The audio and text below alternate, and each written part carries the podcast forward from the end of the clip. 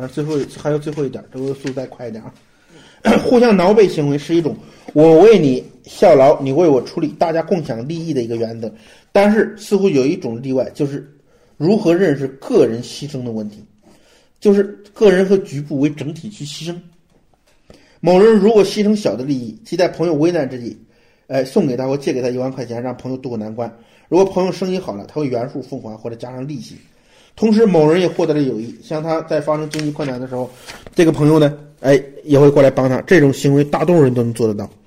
但是如果这是与暴徒搏斗，如果这是战争，虽然维护正义的世界，可能很可能要要某些人在这个战争中要牺牲，要死掉，对吧？人一旦死了，那么什么利益都没了，这就不存在相互挠背行为了。说的再具体一点啊，街上碰到一伙呃，歹徒在抢银行，对吧？然后你上去阻止，结果中枪了，送到医院也没有救过来，日意志你便牺牲了。在这个事件中，你付出了最大的利益，也就是生命，而你却什么也得不到。同样，你是军队或者武警中的一员，在执行任务中为保持全体的利益，你也牺牲了。如此等等，你就只有付出没有收获，利益共享的原则在这里讲不通了。因为在这种情况，你只有单方面的奉献和牺牲，人都死了，你还还要什么什么呀？是吧？连儿童都知道。蜜蜂中的工蜂，当外敌来袭击时，会全力抵抗，不惜用伪针去扎敌人。而一旦付出伪针，它就必死无疑，是吧？蜜蜂没了那个针就死了。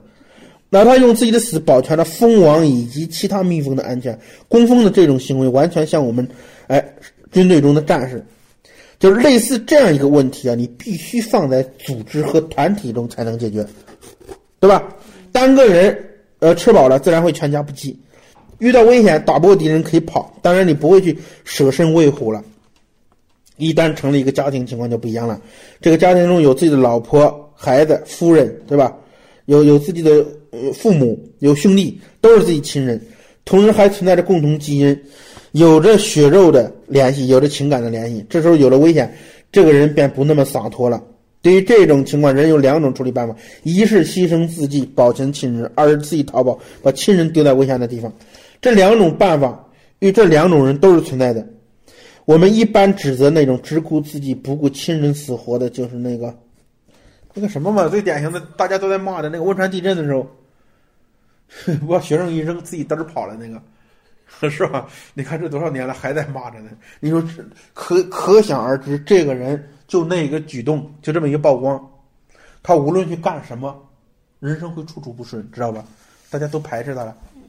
家庭不过是一个社会的小小细胞，一个社会是一个大的家庭组成的。这里面不但有县、地区、省、国家这样的组织套环，还有各种党派、团体组织存在。于是，我们每一个人，我们每一个人都被约束在具有网络组、网络结构的组织中了。就是人是机体的一份子，被机体约束。支配要遵守集体规则，要遵守集体规则。这些网络式的环套式的组织与没有组织是大不一样的。一个没有亲人的自由人，我们可以比喻成一个气体分子，它可以自由乱飞乱窜；而一个组织中的人，他像一块冰中的一个分子，他被前后左右的力量禁锢在网格结构之中，他的移动十分困难，知道吧？它只能在有限的地方做一些微动，也就是说，冰中的分子，一个有组织的人就有了强大的约束力。这种约束力来自两个方面：一是组织的约束力，二是思想的约束力。组织的约束力就是用条文或者约定俗成的办法固定下来的。我们可以列举一一千一万条的关于组织的约束条文来，如旧时军队中长官可以枪杀胆小逃跑的士兵，以下犯上是死罪。君叫臣死，臣不得不死；父叫子亡，子不得不亡。和尚不能结婚生子，武功能传给亲子，亲子不传女。党员嫖妓要开除党籍，不能让随便大小便，但人要不能说错呢。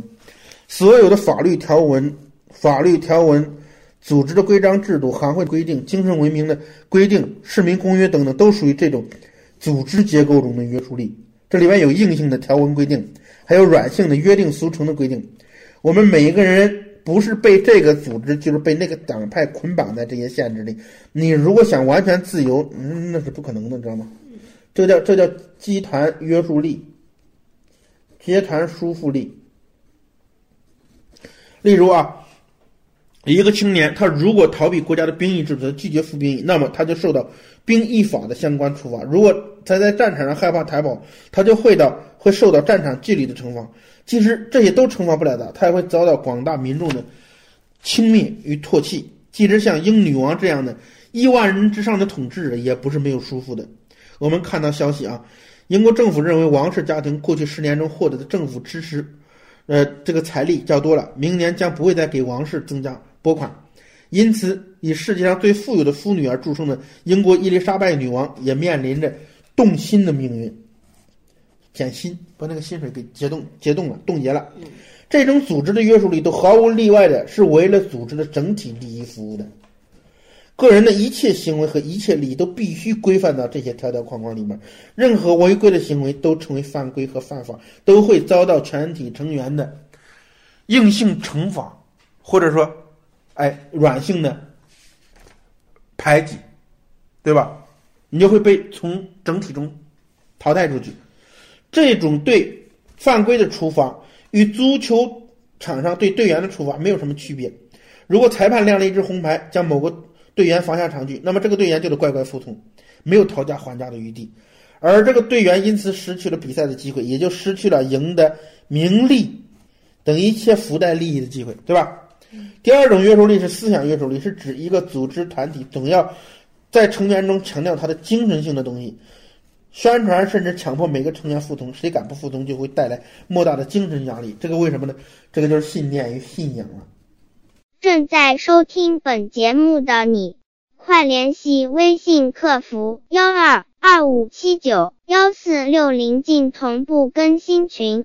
叫叫叫组织信念、组织理念、组织理念，就我之前前前段时间跟你说的，组织信念叫组织信仰。就前几天跟你们讨论的那个，咱们是个什么呢？信仰组织，这个就是精神方面的。你有一套硬性的东西，你对这个东西认可，你赞成，认可赞成，你进来，你意味着什么？你自己要受它去约束，受它约束，你知道吧？我们再讲一下人民圣殿教和奥姆真理教，这是邪教组织啊。他们对成员的控制，他们里边有什么呢？他们里边有公社里边，除了教主，每个人都受制于教主，受制于教主纪律的种种限制。其中一条就是准备为事业做出一切牺牲，乃至牺牲自己的生命。生命一条是切断与外界的社会联系，把不论什么理由脱离圣教的人，一律视为对事业的背叛，当做敌对分子对待。哎，这个不说了啊，下面是就是在讲这个宗教的控制，他在用硬性的法律。和软性的洗脑，嗯，也就是组织约束力与思想约束力同时起的作用，扭曲了人的思想与行为。这是说的邪教啊。由于组织中的人员都如此的思维与行动，便鼓励了教主进一步的统治与狂热。最后结果是，每个身在其中人都认为自己在干着正确而伟大的事情，而不是干着邪恶的勾当。这种情况大致一个国家都是存在的。德国的法西斯狂热者几乎每个纳粹分子都认为消灭犹太民族是正义之举，而日本军国主义狂热的时候，秦日的日日军军人认为集体强奸和屠杀根本就算不得什么，对吧？当然，世界上还有许多许许多多好的组织、正义的组织，他们所制定的规章制度是围着人民的利益和大多数人的利益着想的，他的思想教育。也是有明确的道德准则的。不过，我们不得不承认，每一个自由的人一旦参与到一个组织中后，他的思想和行为就不能再按照的自己的所思所想去做了，而只能遵守着组织的集体意志去做。这个叫群体意志。群体意志，那这个能理解吧？群体意志什么呢？大于个人意志，然后能能干嘛呢？能主控。个人意志，对吧？这就如同分散的麻丝共同的凝成了一股绳，里面所有的力量与意志力，包括欲望力，只能朝着一个方向使。这里面不但有组织的约束力，有思想的约束力，还有这个人对失去组织依靠就是被组织开除和抛弃，成为孤独人的恐惧。人们是需要得到组织的承认与褒奖的，这是欲望力的一种表现。这种是哪种欲望力啊？归属，归属，被这属于归属归属，归属归属，这是马斯洛五欲望里边的。对呀、嗯，然后这个东西，你如果面对这个是被组织抛弃，这是很恐惧个事儿。组织的约束力不允许他临阵脱逃，思想的约束力让他让他认识到牺牲自己为保全整体是光荣的，知道吧？是反人反人性的，知道吧？反人性的，然后然后这种这种牺牲是反人性的，是被被集体绑架和强制下做出的行为，知道吧？他自己不愿意做，被集体绑架和强制强制下发生的，知道吧？还有组织中公众总体思想潮思潮构成的特殊氛围，轻视贪生怕死的崇尚英雄人物，这种氛围会给每个人带来巨大的心理压力。在几个方面之下，一个组织成员会义不容辞的牺牲自己。你不牺牲都不行啊！你已经被你加入组织，你被组织团体、被整个社会、被军队，对不对？被一个系统和机构绑架和强制了，明白吗？不过，对于好的组织、健全的组织，当某个人为了组织牺牲以后，他虽然在不再享受现实的利益，但这个组织会给予他和他的亲人最好的奖励和物质奖励，并授予他烈士称号，给予他活着的亲人以各种照料和荣誉。旧社会把这种叫风妻因子，而只要是同一组织的人，都会对这样的家庭给予尊重和夸赞，让他们和组织中其他人都觉得某个人的牺牲是值得的，是有价值的。这里面也包括了互相挠背的行为原则的延伸。看完了啊。封建时代有帝王把牺牲或者活着的功臣，请名家画家画成像，放在，哎，放在那个供起来那个功臣功臣谱里边、功臣祠里边，以示表彰。功臣的后代还能世袭封侯。到了今天，还会有多种传媒，比如电影、电视剧、话剧、报刊、图书，来歌颂那些为国家或为组织捐捐躯的英雄人物。并请英雄的母亲单位的同事做报告传扬英雄的不凡行为。若是有个背叛者，则会受到整个社会的唾弃与不耻。这种组织与国家的提倡与反对的选择，实际上就是以群体意志的方式，在体现什么呀？体现出来的，那必然会成为组织中每个人是主动或被动的自我选择。同时，当每个人选择了组织为做为组织和国家的利益而死，那么这种反复的提倡和加强，又会激起更多人来效仿。于是，视牺牲为大的为伟大的精神，便被渐渐的注入到基因中去了，并成为某些人实现欲望的一个目标。戊戌变法失败后，有人选择了逃亡，而谭嗣同明知可以逃逃脱，却留下来受死，以完成自己人生壮丽的最后一笔。可能他身体里就有这样的基因。自我牺牲嘛，自我牺牲之后就就就干嘛呢？名垂青史了嘛，对吧？就名垂青史，这个就完了啊。这还后面呢还还够下明天再说一下。然后我们把这一节的重点总结一下，这个叫。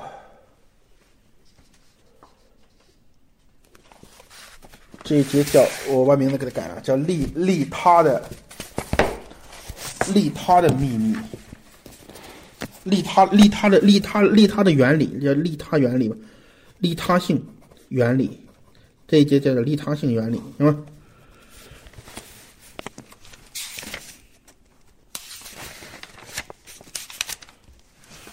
利他性原理，然后第一点，善恶观。善恶观，即对善恶的理解和认知，即对，即对善恶的理解，是一个人价值观的核心，是一个人价值观的核心，价值观的核心之一。一定要树立正确的善恶观，知道吧？完了。吗？善恶观即对善恶的理解是一个人价值观的核心之一。第二点啊，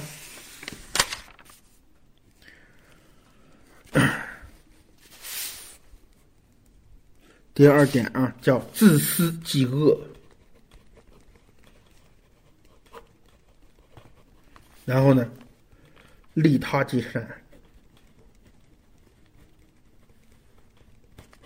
恶是什么？恶就是自私。嗯，因为你自私，你就会伤害别人，知道吧？嗯。然后利他呢，就是奉献，利他即善。反过来也是恶即自私，善即利他。这个这样说也行。现在理解善和恶是什么了吗？嗯，都是从人性、从基因、从欲望里延伸起来的。你这这个话要真的要记住啊，就是恶是什么？恶是自私，一切所有的恶都从自私的根源产生出来的。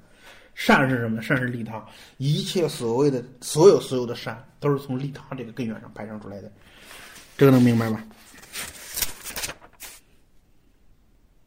然后，然后，然后，然后，然后，然后，然后第三个最重要的，我总结这个就是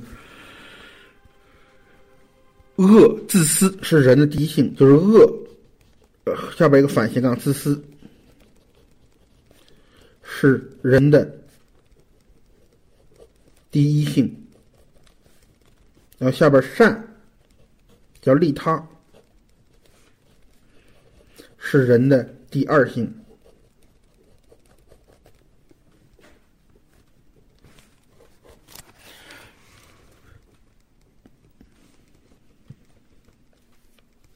第二性是实，就是就是下边不要说第二性，叫善是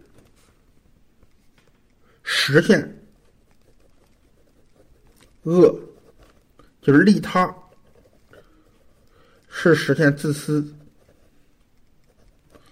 的策略与工具，策略与手段。就善是就是善是实现恶的策略与手段，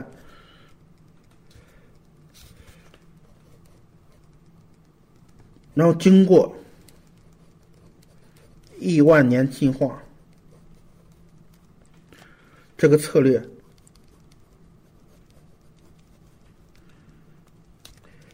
被刻印在了基因之中。基因之中，成了人的第二天性，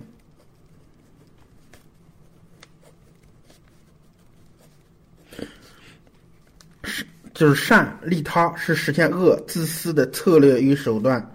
经过亿万年进化，这个策略被刻印在了基因之中，成了人的第二天性。这个记下来了吧？嗯。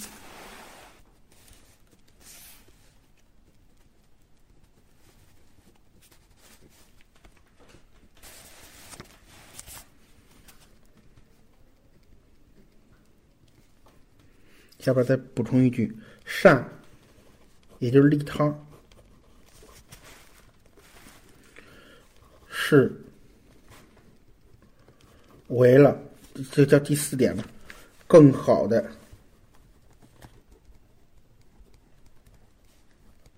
实现自私的利益。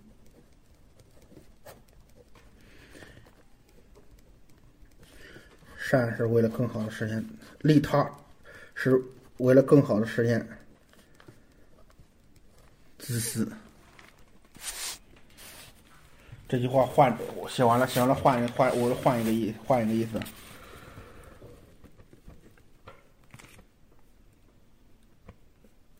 我换一个表达方式，就是无私是实现。自私的最佳途径，把这句话记下来，就跟上面那个那一卦的意思是一样的。嗯，就是无私是是自私实现自私的最佳途径，至公即是至私，最大的公就是最大的私，至公即是至私。自私到极限，也就成了自宫、职宫。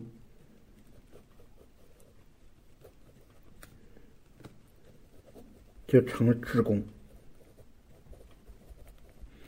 实际上就是公私、公与私是一体两面，知道吧？是一体两面，互相依存，互相转化，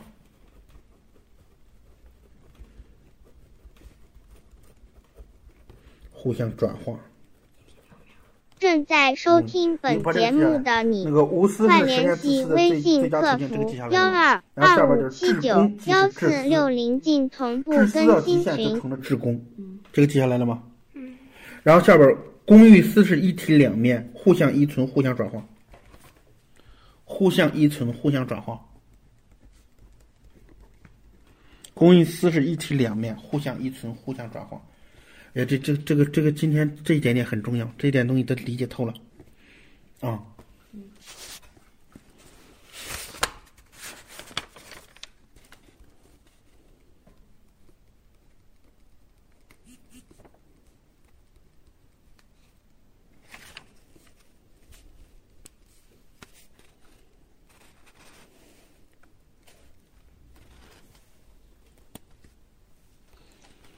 然后这个善，这个过程，这个过程先不说了，等下下面还有第五点，讲第五点啊。第五点就是什么呢？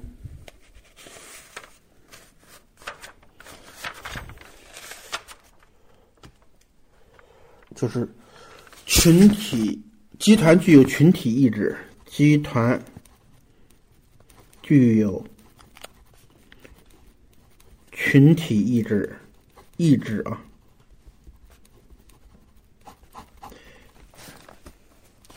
集团具有群体意志，然后群体意志会约束和支配成员的个体意志，这能理解吧？集团具有集集集体意志，集体意志会约束和支配成员的个体，这能理解吧？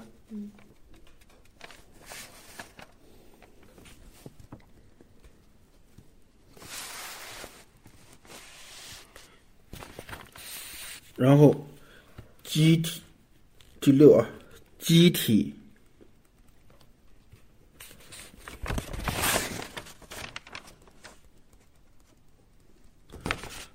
就是人是机体的一部分，人是机体的一部分，一份子，人是机体的一份子，会被群体约束，会被群体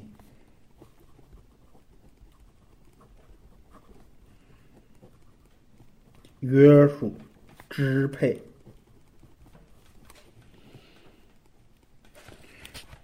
必须遵守群体规则，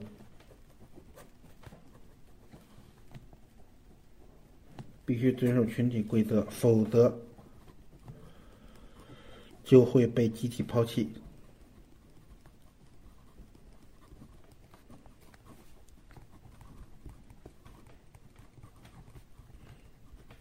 否则就会被。集体抛弃，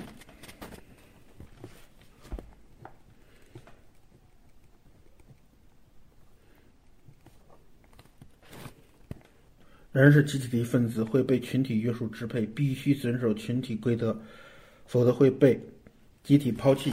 然后这个下边啊，对这个群体规则加一个解说：群体规则分两种，群体规则分两种，分两种。一种是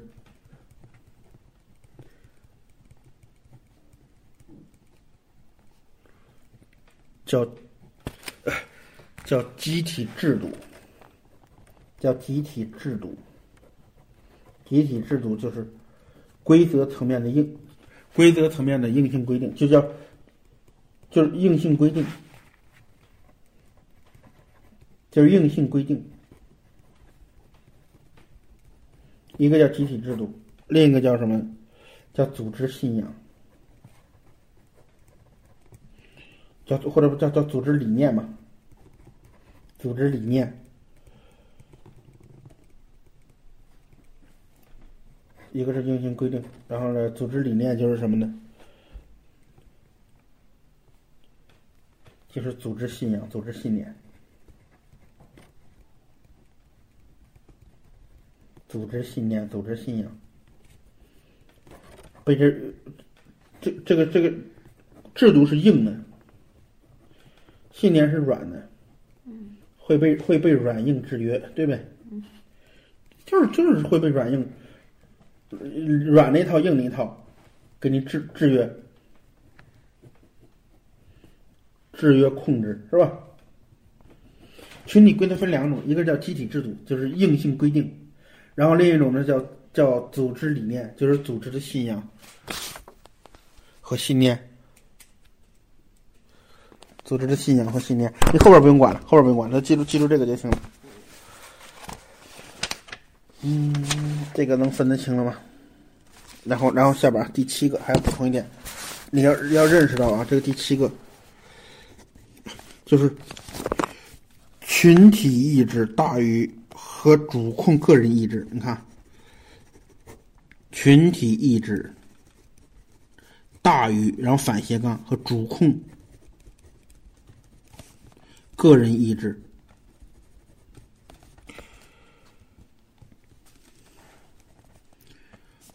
能够绑架和强制，能够绑架，然后反斜杠强制。个体为群体牺牲乃至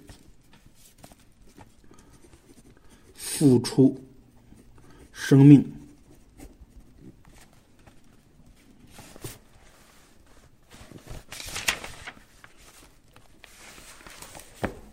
然后下边下边加一个破折号，说明说明什么？这是反人性的，能明白这个就行了。啊，这是反人性的，就是集体意志大于，呃，或者主控大于反斜杠大于和主控个人意志，能够绑架反斜杠强制个体为群体做出牺牲乃至付出生命。然后下边加一个破折号，再说明这个过程是在反人性的，知道吗？嗯。反人性的，这是强制性的，谁他妈的愿意的？你不死不行啊，对吧？嗯，这个就完了，完了，我们画一下重点啊。嗯，画一下重点，这个讲集团欲望里边，集团欲望里要要明白，明白什么呢？明白，明白一呃，这个第三点就是政治集团是权力组织，获取权力；其他集团是利益组织，获取利益最大化、最大化为目标。然后记住第五点，能增加个人欲望力的，最能增加个人欲望力、加速欲望实现的，是组织之力，知道吧？然后下边这一章里边就是要理解什么呢？就是自私即恶，利他即善，就是恶即自私，善即利他，这点记住。然后还要记到这个恶自私是人的第一性，善利他是人的第二性。